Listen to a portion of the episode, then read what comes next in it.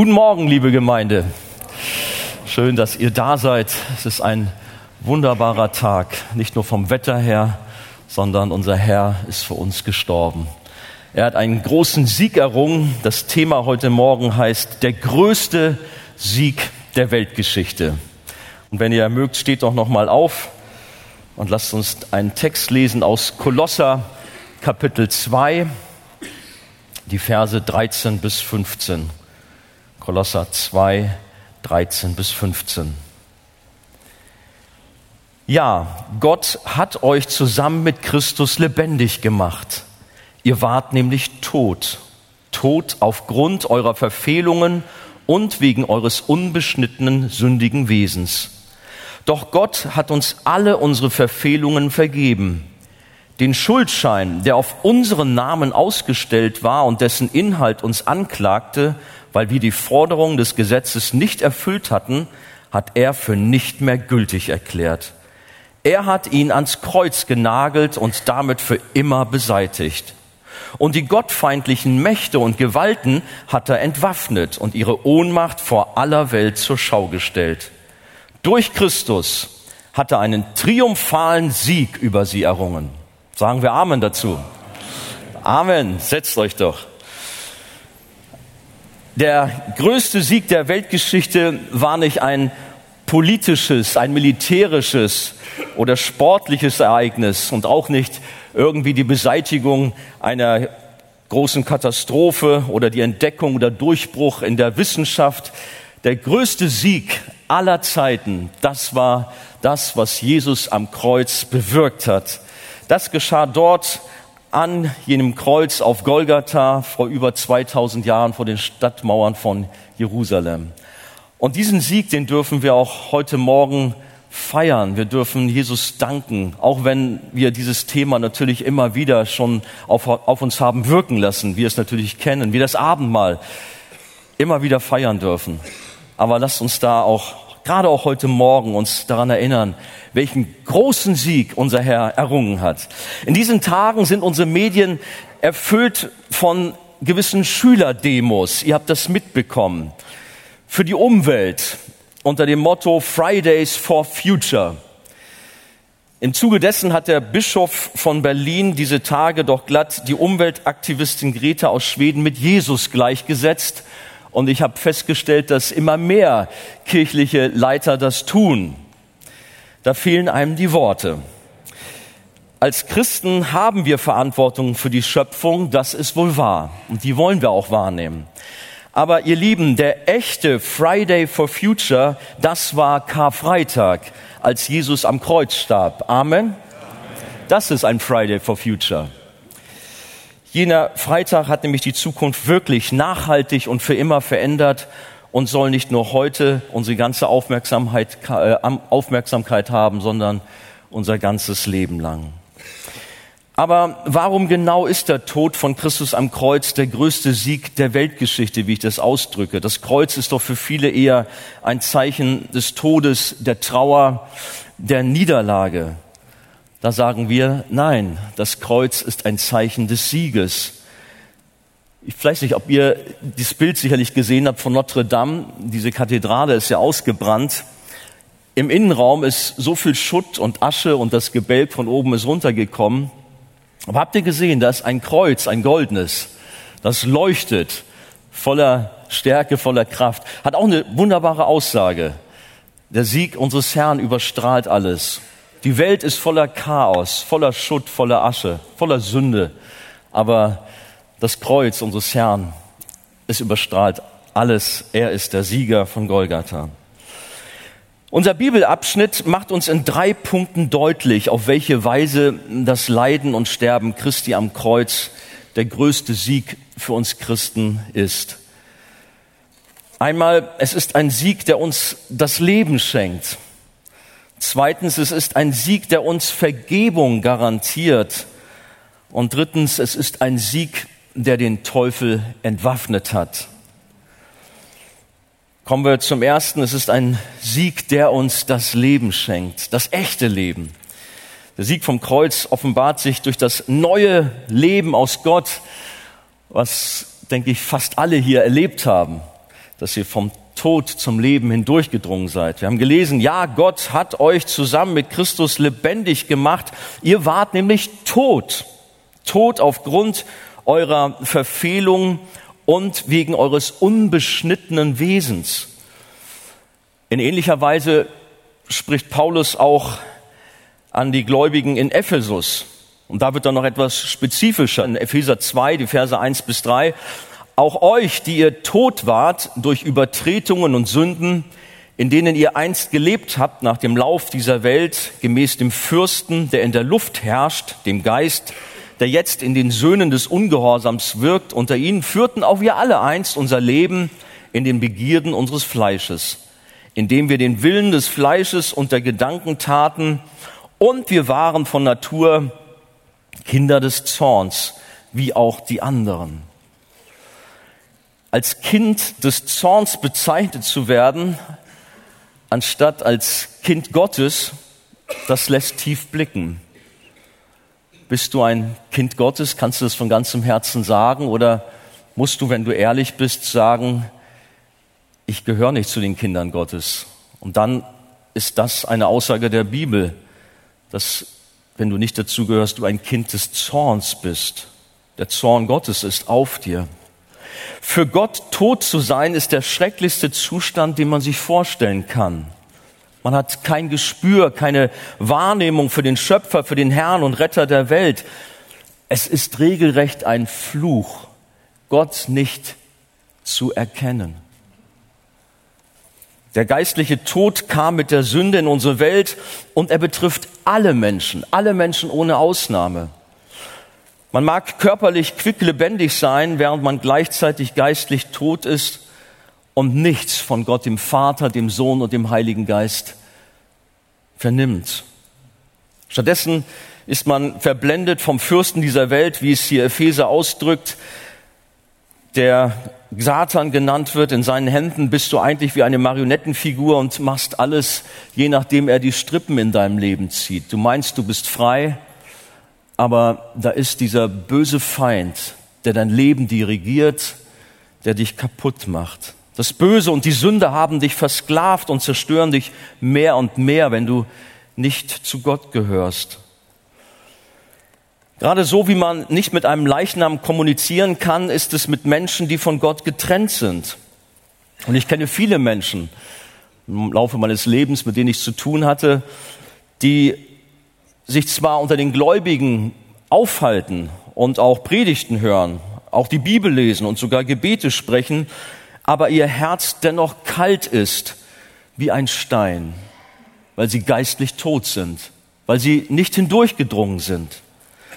Sie laufen zwar irgendwo mit, aber sie sind doch nicht echt. Da können Gläubige von der Erlösung schwärmen und über Segnungen Christus, aber ein geistlich Toter, der schüttelt nur den Kopf und bekommt keinen kein Dreh dazu. Er versteht das nicht. Du kannst ihm die schönsten Wahrheiten über den Glauben präsentieren, aber sie sehen und sie hören nichts. Ihr Herz ist tot für Gott. Man redet mit einem Ungläubigen über geistliche Dinge, als redet man mit einer Wand. Es kommt nichts an, beziehungsweise es prallt alles ab. Nun wollen wir nicht auf andere zeigen, denn wir waren ja alle so. Wir waren alle tot in unseren Sünden und Vergehen, bevor Christus uns begegnete und das Leben schenkte. Und das ist die größte Gnade. Welch ein Geschenk, wenn Jesus kommt und den geistlich Toten zu neuem Leben erweckt. Das, was er mit dir getan hat, der du Jesus Christus nachfolgst. Er hat uns, die wir zu Jesus gehören, ein neues, ein lebendiges Herz eingepflanzt. Das alte Steinerne hat er herausgenommen, dieser himmlische Operateur, und hat uns ein lebendiges eingepflanzt. So lesen wir es in Hesekiel 36, Vers 26. Wie ist dein geistlicher Zustand? Lebst du schon oder bist du noch tot in Sünde und Unglauben? Dieser Karfreitag kann der Wendepunkt deines Lebens werden und ich wünsche mir so sehr und bete, dass Gott dir heute Morgen hier in diesem Gottesdienst begegnet. Komm zu Jesus. Komm an das Kreuz und bitte um Rettung. Bitte, dass Gott dich lebendig macht, dass er dir ein neues Herz schenkt. Vertraue ihm dein Leben an. Wer dem Sohn nicht vertraut und die gute Nachricht vom größten Sieg am Kreuz ablehnt, für den hat die Bibel sehr ernste Worte, denn der bleibt im Zustand des geistlichen Todes, der bleibt ein Kind des Zorns, wie wir schon gehört haben. Wir lesen in Johannes 3, Vers 36, wer an den Sohn glaubt, der hat ewiges Leben. Wer an den Sohn glaubt, der hat Leben, ja. Wer aber dem Sohn nicht glaubt, der wird das Leben nicht sehen, sondern der Zorn Gottes bleibt auf ihn. Und in dieser antigöttlichen Haltung waren wir alle einmal. Die Sünde hatte uns fest im Griff. Wir ignorierten die Gebote Gottes, wollten unser Leben selbst bestimmen, hatten unsere eigenen Ideen und hatten alles, wie wir meinten, fest im Griff, aber in Wirklichkeit waren wir Sklaven der Sünde. Der geistliche Tod äußerte sich durch ein Leben voller Ungehorsam gegen Gott, voller sexueller Ausschweifung, Unmoral, Pornografie und allerlei Begierden. Bist du noch in diesem Zustand? Dann bitte Gott um Gnade. Der Teufel treibt sein Spiel und Menschen werden in Abhängigkeiten geführt, in Süchte und gehen daran zugrunde. Welch ein Segen, wenn Jesus in unser Leben tritt, uns lebendig macht und uns aus der Finsternis herausreißt, den geistlichen Tod uns nimmt und uns Leben schenkt. Das ist ein Geschenk der Gnade Gottes. Paulus ruft den Gläubigen zu, ja, Gott hat euch zusammen mit Christus lebendig gemacht.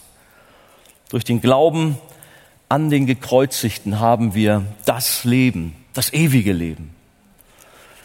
Johannes 6, Vers 47 heißt es, Jesus selber sagt es, wahrlich, wahrlich, ich sage euch, wer an mich glaubt, der hat ewiges Leben. Oder Johannes 11, Jesus spricht zu ihr, ich bin die Auferstehung und das Leben. Wer an mich glaubt, wird leben, auch wenn er stirbt. Und jeder, der lebt und an mich glaubt, wird in Ewigkeit nicht sterben.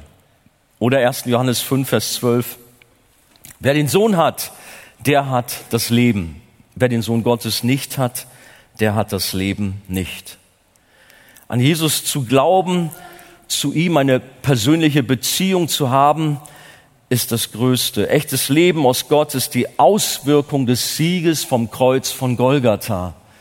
Dort hat Jesus den Weg freigemacht. Dort hat er das Leben erwirkt. Sein Tod brachte die Versöhnung mit Gott, dem Vater, und er hat die unüberwindbare Trennung beseitigt. Als Jesus am Kreuz starb, hat er für uns, die wir an ihn glauben, das Leben erwirkt. Und wie dankbar dürfen wir sein, auch heute Morgen. Das geistliche Leben beinhaltet unsere Gotteskindschaft. Wir sind Erben der Verheißung und mit jedem Tag kommen wir dem Himmel ein Stück näher. Und dort werden wir einmal alles in Vollendung erleben, genießen, dort in der Herrlichkeit, wenn wir gemeinsam unseren Herrn und Retter erheben, ihn loben. Hast du das Leben? Ich wünsche es dir. Streck dich danach aus. Wer zu, wer zu Jesus gehört, der hat das Leben, das ewige Leben und der geistliche Tod gehört der Vergangenheit an. Möge Gott dir begegnen. Kommen wir zum zweiten. Jesus hat den größten Sieg der Weltgeschichte errungen. Worin zeigt sich das noch? Es ist ein Sieg, der uns Vergebung garantiert. Die Schuld ist beseitigt. Wir lesen oder haben gelesen, den Schuldschein, der auf unseren Namen ausgestellt war und dessen Inhalt uns anklagte, weil wir die Forderungen des Gesetzes nicht erfüllt hatten, hat er für uns für nicht mehr gültig erklärt. Er hat ihn ans Kreuz genagelt und damit für immer beseitigt. Gehen wir mal zurück nach Golgatha. Erinnern wir uns. Wir haben gerade den Text gehört. Christian hat ihn vorgelesen. Die Leiden Christi erstreckten sich über viele Stunden. Nicht erst am Kreuz, sie begannen ja schon lange vorher. Wir erinnern uns an Gethsemane, am Ölberg, diesen Garten, als der Teufel Jesus durch Versuchung attackierte, als die Jünger ihn verrieten, ihn alleine ließen, die Soldaten ihn verhafteten. Dann wurde Jesus von einer Behörde zur nächsten geschoben. Man trieb Spott mit ihm oder er wurde dann der Menge vorgeführt und mit einem Terroristen äh, ihnen vorgestellt, wollt ihr Jesus oder wollt ihr Barabbas? Ihr kennt diese Geschichte, aber das Volk sagte, nein, Barabbas soll frei sein, dieser Terrorist, dieser Verbrecher. Wir möchten, dass Jesus gekreuzigt wird. All das musste Jesus über sich ergehen lassen. Er wurde geschlagen, verspottet. Wir denken an die Dornenkrone. Es erfolgte eine brutale Geißelung, an der nicht wenige schon gestorben sind. Und danach ging es auf dem Weg zur Hinrichtung durch die Stadt voller pöbelnder, gaffender Menschenmassen, die sich das Schauspiel nicht entgehen lassen wollten. Und schließlich wurde Jesus dort auf diesem Hinrichtungshügel Golgatha auf ein Kreuz geworfen von brutalen römischen Soldaten, festgenagelt. Und die Menschen blickten auf ihn und lästerten und riefen, steig doch herab vom Kreuz. Wer bist du? Du hast gesagt, du bist der Sohn Gottes und so weiter und so weiter. Und wir wissen, wie Jesus reagiert hat. Er starb wie ein Lamm, still. Vater, vergib ihn, sie wissen nicht, was sie tun. Schließlich starb er einen grausamen Erstickungstod. Doch viel schlimmer war die unerträgliche Last der Schuld, die auf ihn gelegt wurde, die Masse der Sünden von uns allen, die wir an Jesus glauben. All das wurde auf Jesus gelegt. Er wurde für uns, die wir zu ihm gehören, regelrecht zur Sünde gemacht, sagt die Bibel. 2. Korinther 5, Vers 21 steht, denn er hat den, der von keiner Sünde wusste. Jesus hat niemals gesündigt, hat niemals etwas Schlechtes getan dieses Lamm Gottes. Aber er wurde für uns zur Sünde gemacht, damit wir in ihm zur Gerechtigkeit Gottes würden. Und darüber einmal nachzudenken, es war die Sünde und die Schuld von Abermillionen Menschen aus allen Zeitaltern. Würde schon ausreichen von uns hier an Last, ein Riesenschuldenberg. Aber stellen wir uns mal das vor, wir können uns das nicht vorstellen wie gewaltig diese Sünde, dieser Schuldenberg an Druck auf Jesus plötzlich gelastet hat. Denken wir dabei an all die Übertretung der Gebote Gottes, an die schlimmsten Verbrechen, an die Ungerechtigkeit, das Böse, den Hass, Gewalt dieser Welt, an Korruption, Ausbeutung, an Terror, an Krieg, an Vergewaltigung, Misshandlung von Frauen und Kindern. Das Schlimmste, was es gibt, alles wurde auf Jesus gelegt bis der Vater sogar gesagt hat oder sich abgewendet hat und Jesus hat gesagt, mein Gott, warum hast du mich verlassen? Wir denken ja oft eher ganz gut über uns und mein Gott könnte schon ganz zufrieden mit uns sein. Doch das Urteil der Bibel fällt alles andere als gut für uns aus, sondern besagt, dass jeder Mensch ein Sünder ist. In Römer Kapitel 3 ab Vers 9 lesen wir darüber. Und Jakobus 3, Vers 2 sagt, denn wir alle verfehlen uns vielfach.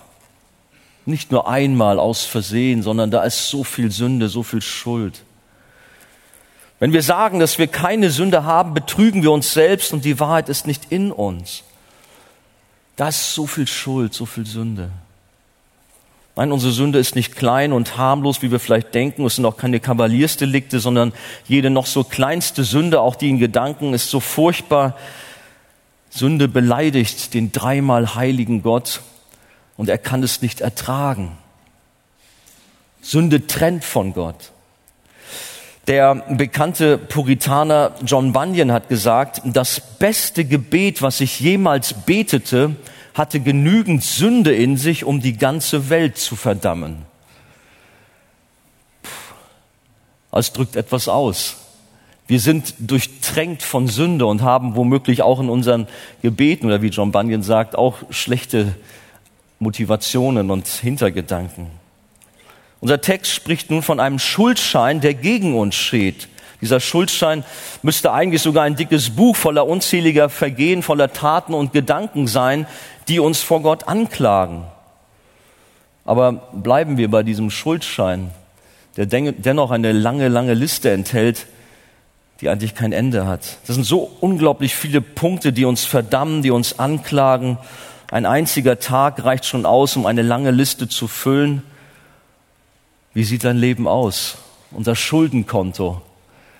Wie stark ist es im Minus? Schuld über Schuld, können es nicht ermessen. Blicken wir ganz ehrlich in unser Leben und wir sehen überall Sünde und Schuld. Ich muss euch mal bekennen, ich habe mal an einem einzigen Tag zwei Verkehrsvergehen begangen. Oh, oh. Das habe ich später gehört dann von der Polizei, weil ich zwei Punkte dafür bekam. Äh, und also in der, wie heißt das, Verkehrssünde, ist auch interessant. Die nennen das Verkehrssünderkartei. Oder zumindest wurde das so genannt, da wo ich das gefunden, in Flensburg. Die zwei Punkte, gut, ist schlimm genug. Herr Pastor, fahren Sie ordentlich. Aber wisst ihr, unsere Gesamtsündendatei, möchte ich nicht wissen, wie viele Punkte da so sind, ja? Also da ist eine ganze Menge zusammen und diese Kartei oder Datei, die ist auf unseren Namen ausgestellt. Dort ist alles offenbar und penibel verzeichnet. Am Ende der Zeit, wenn Jesus wiederkommt, dann werden vor dem Thron Gottes die Bücher aufgeschlagen, sagt uns die Bibel, und die, die Menschen werden mit ihren Sünden konfrontiert. Und die Bücher oder ich sage auch mal der Schuldschein entscheidet über Leben und Tod. All unsere Lebenskonten sind im Minus und es gibt keine Hoffnung, dass die Schuld je abbezahlt werden könnte. Das ist der Zustand von einem normalen, natürlichen Menschen ohne Gott. Ich habe da eine schöne Geschichte gefunden. Da ist ein Wachsoldat beim russischen Zaren Peter gewesen. Der hatte unglaublich viele Schulden angehäuft. Er war ein Spieler, ein großer Sünder und hat viele Dinge gemacht, die nicht gut waren. Und nun grübelte er während seines Dienstes über einen Schuldstein, den er in seiner Hand hielt, und wie er das nur alles bezahlen sollte. Und er war am Ende verzweifelt und plötzlich übermannte ihn so die Verzweiflung und Erschöpfung, dass er sogar eingeschlafen war. Dies aber war genau der Zeitpunkt, als Zar Peter vor die Tür trat und seinen Augen nicht traute, dass seine Wache eingeschlafen war, der er doch sein Leben anvertraute. Im Übrigen stand auf das Vergehen, seinen Wachposten zu verlassen oder einzuschlafen, die Todesstrafe. Der Zar ging näher und beugte sich über den Schlafenden, aber er ließ ihn schließlich schlafen. Später erwachte der Soldat und war über sein Versagen zu Tode erschrocken und hoffte inständig, dass niemand das bemerkt hatte, bis sein Blick auf seinen Schuldschein in der Hand fiel und ihn erstarren ließ. Er sah das Siegel des Zaren und las die eigenhändige Schrift des Zaren mit den Worten, es ist alles bezahlt. Ihr müsst vorstellen, welche Freude und Erleichterung dieser Mann plötzlich hatte. Und ihr wisst, auf welches Beispiel ich hinaus will. Das, was dieser Wachsoldat dort erlebt hat, ist Peanuts im Vergleich zu dem, was wir mit unserem Herrn erlebt haben, der alles bezahlt hat.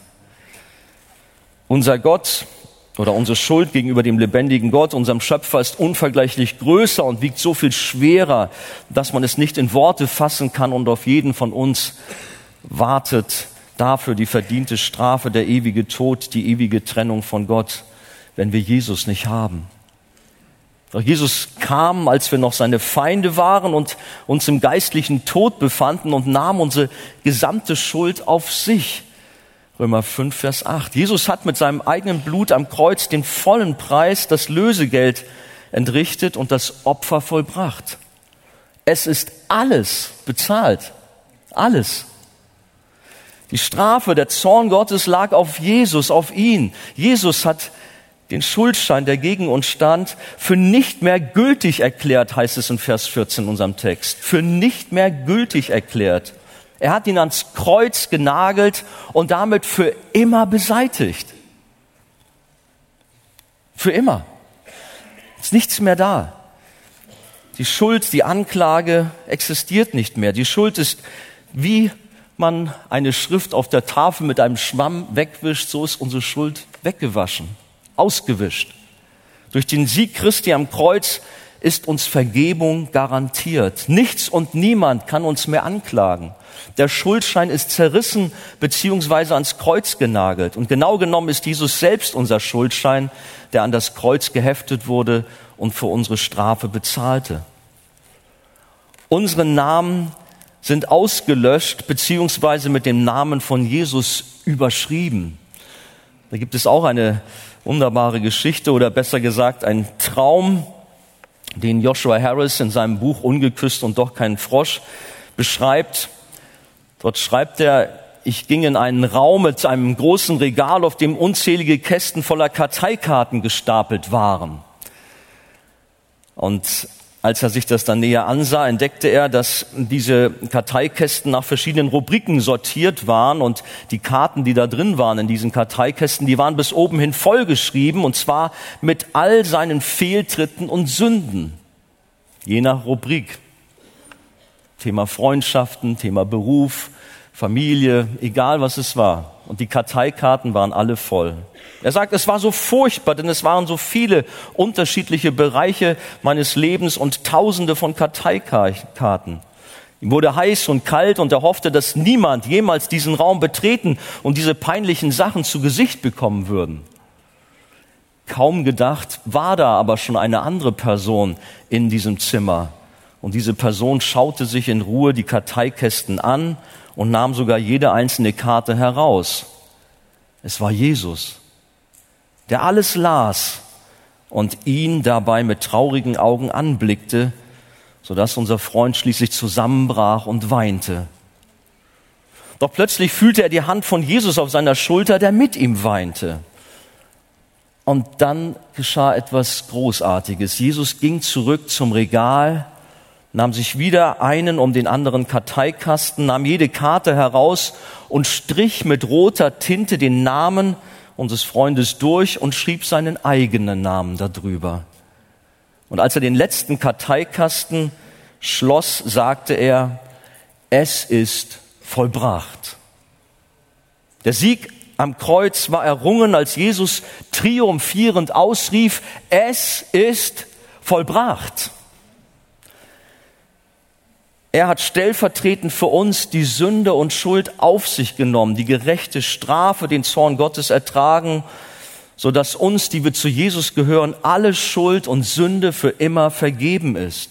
Wir sind frei, alles ist bezahlt, dein Name ist durchgestrichen und Jesus steht da drüber. Er hat sich für uns ans Kreuz nageln lassen. Der Schuldschein ist zerrissen, er ist nicht mehr existent für uns. Kommen wir zum dritten.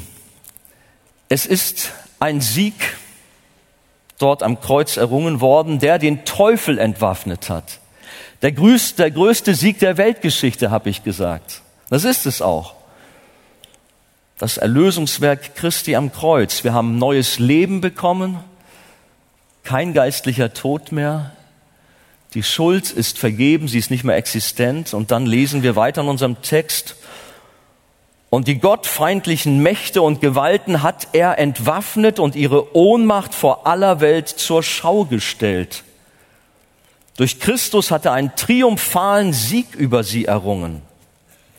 Der Teufel ist entwaffnet worden.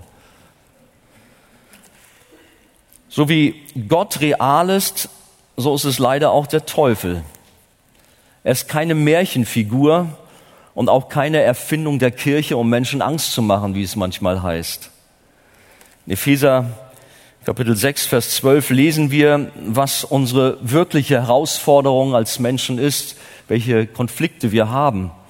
Es ist eben nicht in erster Linie mit Menschen, mit unserem Chef, unserem Nachbarn, die ungerecht und böse zu uns sind, die Konflikte, die wir untereinander haben, sondern wir lesen Epheser 6, wir haben es mit dunklen, bösen Mächten zu tun. Oder lesen wir es doch, da heißt es dann, unser Kampf richtet sich nicht gegen Fleisch und Blut, sondern gegen die Herrschaften, gegen die Gewalten, gegen die Weltbeherrscher der Finsternis dieser Weltzeit, gegen die geistlichen Mächte der Bosheit in den himmlischen Regionen. Das heißt, im Lufthimmel um uns herum gibt es eine Parallelwelt, die wir mit unserem bloßen Auge nicht sehen können, die aber sehr wohl existiert und großen Einfluss auf unser Leben ausübt, mit der wir im Kampf stehen. Ein geistlicher Kampf. Aber wir brauchen keine Angst zu haben. Das sage ich gleich dazu, nicht, dass wir denken, uh, wenn das so ist, wie soll das alles werden? Und ich weiß, manche Menschen, manche Mitchristen haben große Angst und sind nur beschäftigt damit, irgendwo äh, Dämonen zu sehen. Nein, wir wollen nicht so damit verfahren, sondern wir wollen auf Jesus, unseren Herrn und Sieger sehen. Er ist da, er ist unser Retter und Erlöser und er beschützt uns, wie wir auch hier gleich sehen werden. Wir brauchen keine Angst zu haben. Denn genau deshalb sollen wir ja, wie es auch in Epheser 6 heißt, Jesus als unsere Rüstung anziehen. Er ist das Heil, er ist die Gerechtigkeit, er ist die Wahrheit, er ist der Friede, er ist all das, was dort in Epheser Kapitel 6 steht, was wir als Waffenrüstung anlegen sollen. Wir, wollen, wir sollen Christus anziehen. Er ist unser Schutz. Mit ihm können wir gegen die dämonischen Attacken bestehen und sind beschützt.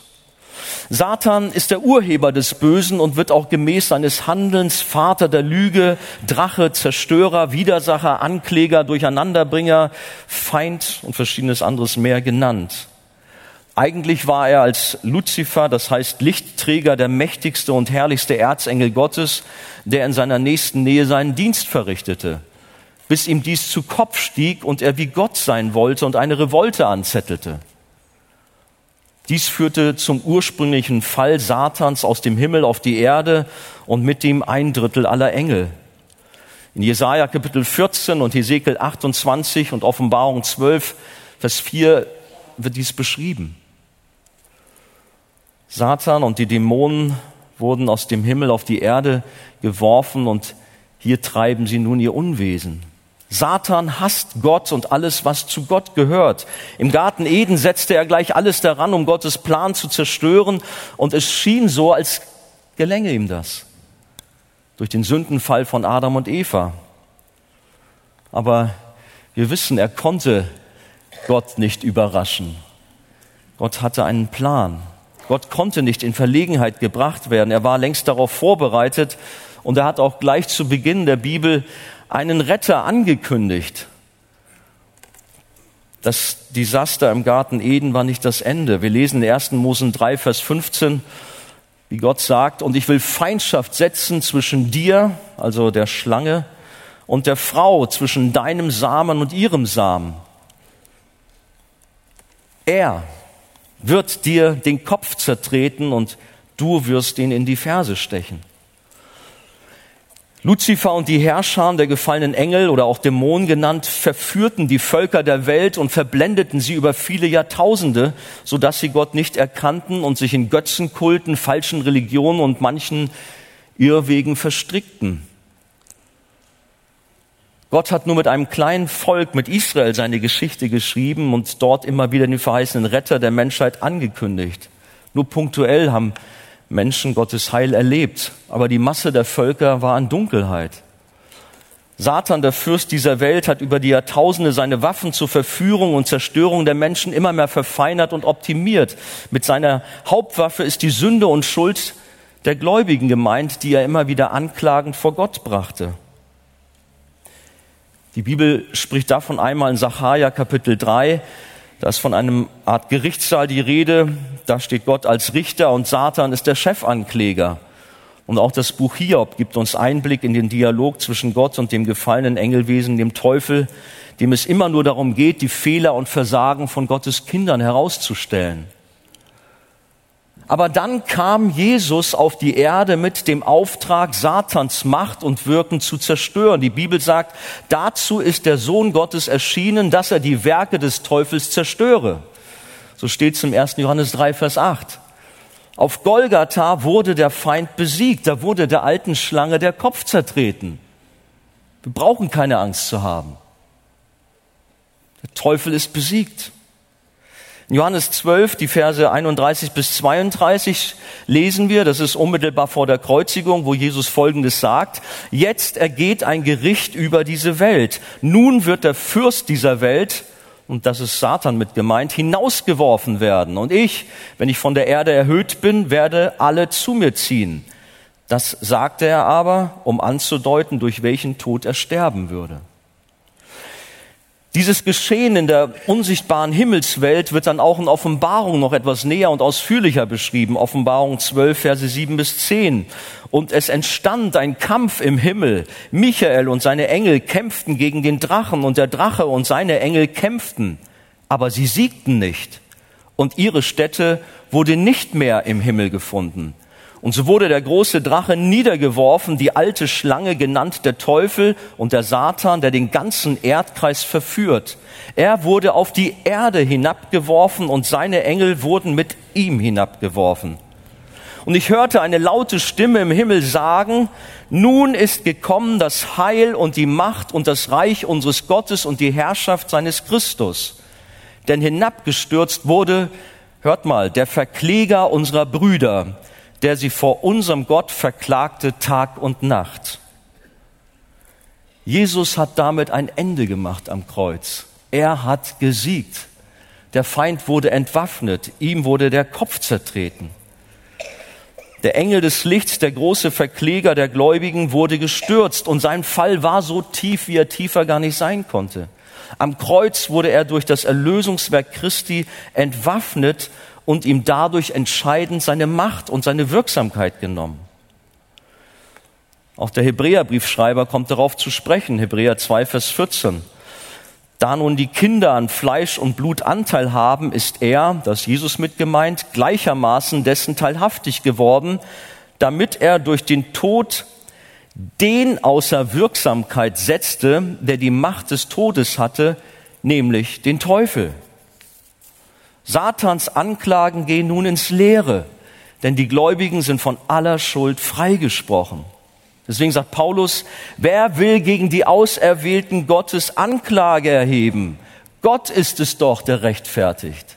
Keine Anklage mehr. Wir sind frei. Der Satan ist entwaffnet. Satan wurde in dem Moment, als Jesus ausrief, es ist vollbracht, besiegt, er wurde gefesselt und im Triumphzug, wie unser Text es sagt, zur Schau gestellt. Und auch darüber lasst uns kurz nachdenken. Im alten Rom, im antiken Rom, da führten die Kaiser vor der gesamten römischen Bevölkerung gewaltige Siegesparaden durch, wenn ihre Truppen von einem gewonnenen Feldzug heimkehrten. Vorne an, da war der General oder der Kaiser, meist wohl eher der General und dann hinterher die Soldaten, aber auch in dem Zug waren die gefesselten Gefangenen und die Schätze, die man in der Schlacht erobert hatte. Und an dieses Geschehen erinnert unser Text. Und die gottfeindlichen Mächte und Gewalten hat er entwaffnet und ihre Ohnmacht vor aller Welt zur Schau gestellt. Durch Christus hat er einen triumphalen Sieg über sie errungen. Der gefallene Engel Luzifer wird mit seinen Dämonenengeln entwaffnet und gefesselt vorgeführt. Das ist das, was auf Golgatha geschah. Auch das ist ein Aspekt des Sieges Christi am Kreuz. Und Satan hat nicht nur die Schlacht um Golgatha, sondern hat überhaupt den Krieg gegen den Sohn Gottes verloren. Ihm ist eine vernichtende Niederlage beigefügt worden. Er hat nichts mehr in der Hand gegen die Kinder Gottes. Der Fall ist ein für alle Mal abgeschlossen. Christus ist unsere Gerechtigkeit, die wir an ihn glauben, die wir uns Kinder Gottes nennen dürfen. Die Bibel erklärt weiter, dass Satan in einen Abgrund geworfen wurde und dort für tausend Jahre gebunden ist. So steht es in Offenbarung, Verse, Offenbarung Vers 2, äh, Kapitel 20, Verse 1 bis 3. Dies ist eine symbolische Zahl, die deutlich macht, dass Satan für einen sehr langen Zeitraum in seinem Handeln eingeschränkt ist und die Völkerwelt nicht in dem Umfang verführen kann, wie es vorher war. Zum Schluss, dann wird es noch einmal anders sein. Dann wird Satan noch mal losgelassen. Aber er ist gebunden, sodass er nicht sein zerstörerisches Werk an Gottes Volk vollbringen kann. Das Kreuz war ein Wendepunkt in der Heilsgeschichte. Satan wird seitdem daran gehindert, die Mission der Völker zu unterbinden. Mit dem Sieg Christi am Kreuz erleben wir durch das Wirken des Heiligen Geistes eine weltweite Ausbreitung des Evangeliums und eine Missionierung unter allen Nationen und Völkern mit einer unvorstellbar großen Seelenernte. Überlegt mal, vor dem Kreuz und nach dem Kreuz. Das ist ein Unterschied. Klar, da kommt auch Pfingsten, alles gehört dazu. Aber Jesus hat den Weg geebnet, er hat gegen den Feind gesiegt und die Pforten der Hölle können der Gemeinde Jesu nichts mehr anhaben, können sie nicht überwinden. So steht es in Matthäus 16, Vers 18. Der Feind ist gebunden. Mit diesem Gebundensein ist Satan nicht vollkommen ausgeschaltet. Das ist klar, das können wir natürlich erkennen in unserer Welt. Das Böse ist da, gar keine Frage. Aber was diesen Aspekt Missionierung der Welt anbelangt, oder auch wo Gott sagt hier und nicht weiter, was das gemeint ist, da ist er gebunden. Er ist ein besiegter Feind, auch wenn er sich als Engel des Lichts verstellt und noch viel Unruhe stiftet, wie es in 1. Korinther 10, Vers 14 heißt. Wir brauchen uns nicht zu fürchten. Unser Herr ist der Sieger, hat einen gewaltigen Sieg auf Golgatha errungen, der größte Sieg der Weltgeschichte. Aber wir sollen auch die Macht des Bösen nicht unterschätzen. In 1. Petrus 5, Vers 8 steht deshalb, seid nüchtern und wacht, denn euer Widersacher, der Teufel, geht umher wie ein brüllender Löwe und sucht, wen er verschlingen kann. Ja, wir wollen wachsam sein, wir wollen uns eng an Jesus halten, wir wollen ihn immer wieder auch suchen, ihn als unsere Rüstung anziehen, wie wir schon gesprochen haben. Gott aber hat stets die Kontrolle, so dass Martin Luther den Teufel ironischerweise als Kettenhund Gottes bezeichnet hat. Und in der Tat nutzt er Satans zerstörerisches Wesen, um die Ungläubigen zu richten und Gläubige zu heiligen. Das ist zum Beispiel das Beispiel vom Apostel Paulus, dem ein Engel Satans von Gott erlaubt war, ihn zu schlagen, damit er nicht überheblich wurde. Aber Gott hat stets die Kontrolle und lenkt alles nach seinem Willen und Wohlgefallen. Unser Herr ist der Chef des Universums und niemand anderes. Er ist der Sieger von Golgatha. Am Ende, wenn Jesus wiederkommen wird, dann wird das Böse in den Feuersee geworfen und endgültig vernichtet. Offenbarung Kapitel 20, Vers 10. Und die Heiligen wir werden im Himmel sein, bei unserem Herrn. Wir werden ein großes Fest feiern. Wir werden den Sieg des Kreuzes feiern. Wir werden unserem Herrn, das Lamm Gottes, erheben. Wir werden ihm dankbar sagen, danke, dass du mich aus dem geistlichen Tod herausgeholt hast, dass ich das Leben haben darf, dass ich ein Kind Gottes sein darf. Danke, dass ich Erbe sein darf und hier jetzt bei dir im Himmel bin. Danke, dass der Schuldschein zerrissen ist, dass er von dir ans Kreuz genagelt wurde, dass du alle Schuld auf dich genommen hast. Danke, Jesus. Und danke, dass du den Feind besiegt hast, dass du ihn entwaffnet hast. Welch ein Segen ist Karfreitag. Jesus hat am Kreuz den größten Sieg der Weltgeschichte errungen und uns, die wir ihm nachfolgen, alles geschenkt. Diesen Sieg dürfen wir auch heute feiern. Feiern im Abendmahl, feiern auch weiter in einer Zeit des Lobpreises. Aber nicht nur heute, unser ganzes Leben soll von diesem Sieg durchdrungen sein. Unser Herr ist der Sieger. Wir sind auf der Seite des Siegers und wir dürfen in diesem Sieg leben. Amen. Amen.